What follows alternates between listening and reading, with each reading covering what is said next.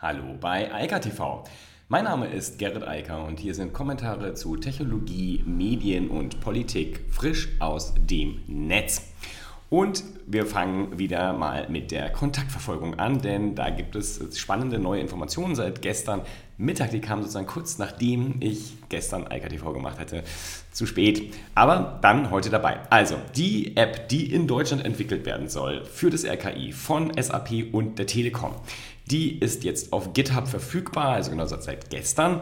Und ähm, also die App an sich noch nicht, aber zumindest schon mal die ersten Dokumente, die erklären, wie das Ganze jetzt so vor sich gehen soll und die eine ganze Menge spannender Informationen mitliefern.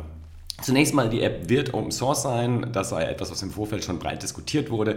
Das ermöglicht es halt allen, die technisch dazu fähig sind, in der Lage sind, sich mit dem Code zu beschäftigen, zu gucken, was das Ding eigentlich macht.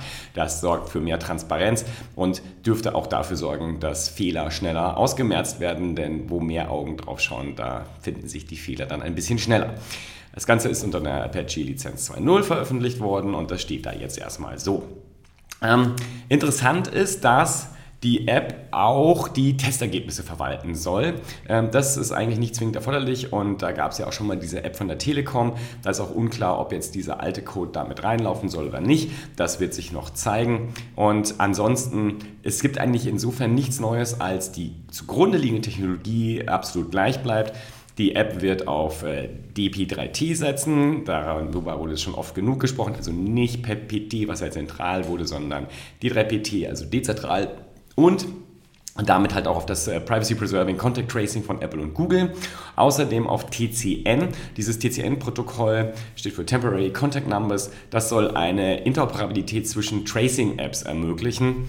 Wir werden auch noch sehen, was das so alles bietet. Aber also für mich jedenfalls erstmal ein guter Start. Das ganze Ding ist auf GitHub, da haben alle Entwickler Zugriff drauf. Das Ding ist Open Source. Ähm, die, ich hoffe mal, dass SAP und Telekom jetzt zügig entwickeln.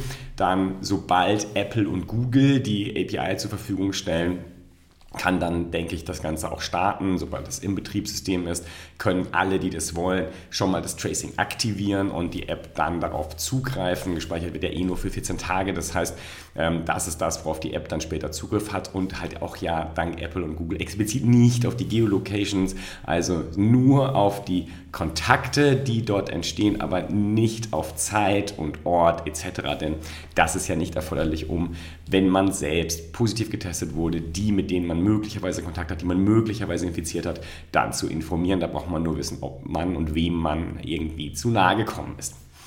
Wie gesagt, guter Start. Schauen wir mal, was passiert jetzt in der nächsten Zeit und ähm, dann kann man sich auch anschauen, was so die Entwickler-Community und auch Leute wie der CCC und andere dazu sagen, was da jetzt so online geht und dann ja auch von denen eingesehen und geprüft werden kann. Nächstes Thema.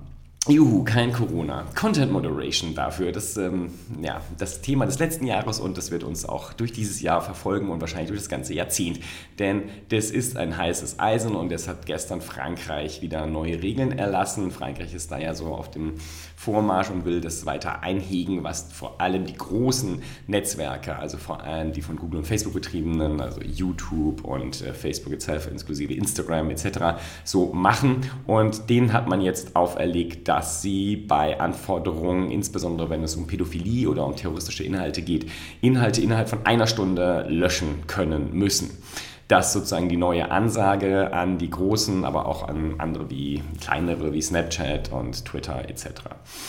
Ja, ähm, das Problem bei der ganzen Sache und vor allem natürlich mit, diesem, mit dieser zusätzlichen Zeitverschärfung ist, damit äh, wird immer unklarer, was da jetzt eigentlich von wem gelöscht wird. Und ich hoffe, dass das ähm, rechtsstaatlich sauber ist. Das heißt, dass da im Vorfeld Gerichte und ähnliche das dann in Frankreich auch beurteilen. Denn die Netzwerke haben bei einer Stunde so oder so keine Chance. Und ich habe es oft genug gesagt, ich bin auch kein Fan der Idee, dass die Netzwerke quasi hoheitliche Tätigkeiten übernehmen und das dann für die Nationalstaaten oder irgendwelche supranationalen Organisationen ausführen. Denn das ist eindeutig staatliche ähm, Aufgabe und sollte auch von den Staaten dann entsprechend ähm, durchgeführt werden, aber natürlich mit den rechtsstaatlichen Erfordernissen wie dem Befragen von Richtern etc. So, jetzt mal etwas, was wirklich spannend ist, denn das ist etwas, was viele, glaube ich, in den letzten Wochen auch gemerkt und bemerkt haben. Wir alle benutzen Videokonferenzsoftware nicht mehr nur im geschäftlichen Bereich, so wie früher, sondern wir alle benutzen immer mehr Videocalls und immer mehr Videokonferenzen im privaten Bereich. Und da ist ja eine App, die sich da sehr hervorgetan hat, Hausparty, die sehr schnell auf diesen Onumi und äh, also auf diesen privaten Videokonferenzzug aufgesprungen ist und sich da etabliert hat. Und was die machen, ist eigentlich fast logisch. Wir hatten vor kurzem das Thema bei Twitch. Twitch will ja jetzt auch so in so eine Art Reality-TV einsteigen. Und genau das macht Houseparty jetzt auch. Also ein Anbieter von Videokonferenzsoftware fängt an, eine ja, Live-TV-Reality-Show TV zu machen und das sieht so aus, es wird über drei Tage laufen, vom 15. bis 17. Mai, ähm, also über das Wochenende. Und da kann man, da werden 40 äh, Berühmtheiten dann quasi, naja, allerlei Dinge machen von ich schätze mal, Wein trinken bis äh, zu Workouts und tanzen, singen, kochen und so weiter. Also das, was wir alle ja auch mit diesen äh, Apps mittlerweile machen.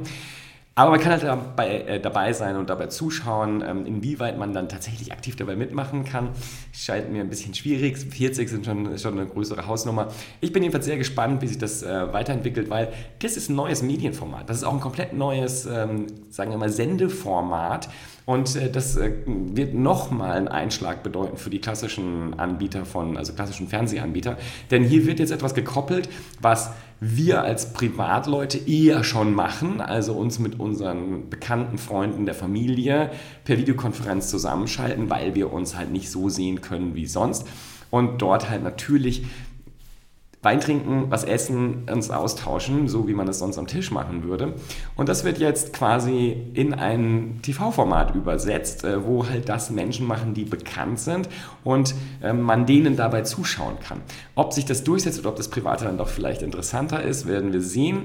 Aber es ist auf jeden Fall sehr spannend zu sehen, wie sich hier die Medien wandeln, weil halt hier ein Anbieter von Technologie auf einmal ein Medienanbieter im Sinne von Inhalten wird und das halt eben nicht mehr nur den Nutzern überlässt, sondern das, was die Nutzer eh schon machen, ja, formalisiert und dafür sorgt, dass das als Show dann über den eigenen Kanal läuft. Finde ich sehr spannend, bin sehr gespannt, wohin sich das weiterentwickelt. Ich denke, das ganze Thema Livestreaming wird sich noch enorm ausbauen, ähm, nicht nur durch die Corona-Krise, sondern einfach dadurch, dass es jetzt so normal ist. Und früher war es halt vor allem im E-Sports-Bereich, im Gaming-Bereich, wo halt viel gelivestreamt wurde und jetzt wird alles gelivestreamt. Selbst das hier ist ein Livestream übrigens, aber es wird halt sehr viel zusammen gelivestreamt. Also Leute schalten sich zusammen mit Videokonferenzen Videokonferenzsoftware und im Zweifel stellen sie es auch direkt ins Netz. Das ist ja aus dem E-Sport, aus dem Gaming-Bereich schon total normal, aber jetzt verschiebt sich das halt in andere Bereiche, äh, die den Menschen natürlich viel näher sind als äh, das, dieses reine E-Sporting ähm, und was halt eine Nische ist. Eine große mittlerweile, aber trotzdem immer noch eine Nische und nicht in der Gesellschaft voll etabliert. Äh, das sieht man ja immer, wenn darüber diskutiert wird. Es ist heute viel größer als früher, aber nichtsdestotrotz Wein trinken, essen, das sind Dinge, die machen alle und das hat sich jetzt halt auch in diesen Videokonferenzen und damit in den Livestreaming und äh, den medialen Bereich verschoben. Sehr spannend, meiner Meinung nach. Facebook. Facebook kommt mit Facebook Avatars. Das sind Avatare so wie Bitmojis oder Memoji von Apple und so weiter. Also ähm, Facebook zieht jetzt danach, was sie bisher nicht hatten. Die kann man dann überall benutzen in Stories, Kommentaren und so weiter. Ähm, man kann also so einen Avatar sich bauen und den dann einsetzen. Allerdings vorläufig nur in den USA. Trotzdem, ja, das ganze Thema Avatar ist halt ein großes. Ähm, das ist über die Emojis gekommen und wird immer weiter ausgedehnt. Ähm, die Leute können sich halt damit besser ausdrücken im Zweifel und äh, schneller ausdrücken und deshalb ist es halt so eine starke Thematik und ähm, eigentlich ist Facebook ziemlich langsam. Naja, USA, ja, letzte Nachricht. Der Herr Trump äh, will weiterhin seinen Kleinkrieg mit China führen, natürlich auch im technischen Bereich. Und äh, deshalb wurde jetzt einmal mehr, also wäre letztlich Huawei und äh, ZTE weiter eingeschränkt und ähm, sollen halt nicht in der Supply Chain der Telcos verfügbar sein und dort die Technologie anbieten. Aber es wird wieder diese Ausnahme gemacht, dass jetzt die US-Unternehmen sich von Huawei und ZTE doch beliefern lassen können. Alles ein bisschen albern und gleichzeitig halt einfach nur, ja, es dient der Weiterführung dieses, ähm, ich weiß gar nicht, wie ich das nennen soll, kalter Wirtschaftskrieg mit China, der teilweise auch ziemlich heiß ist mit allerlei Regeln, aber da halt auch ja, medial forciert wird, aber tatsächlich eigentlich gar nicht stattfindet, ähm, weil es hintenrum dann doch funktioniert. Nun ja, es geht weiter um 5G natürlich und um allerlei andere Technologie, die die Telcos brauchen, um ihre Netze zu betreiben. In diesem Sinne, das war's heute schon. Ich wünsche weiterhin eine wunderschöne Woche und äh, wir hören uns dann vielleicht morgen wieder. Bis dann, ciao, ciao. Das war Eika TV frisch aus dem Netz. Unter eika.tv findet sich der Livestream auf YouTube. Via eika.media können weiterführende Links abgerufen werden. Und auf eika.digital gibt es eine Vielzahl von Kontaktmöglichkeiten.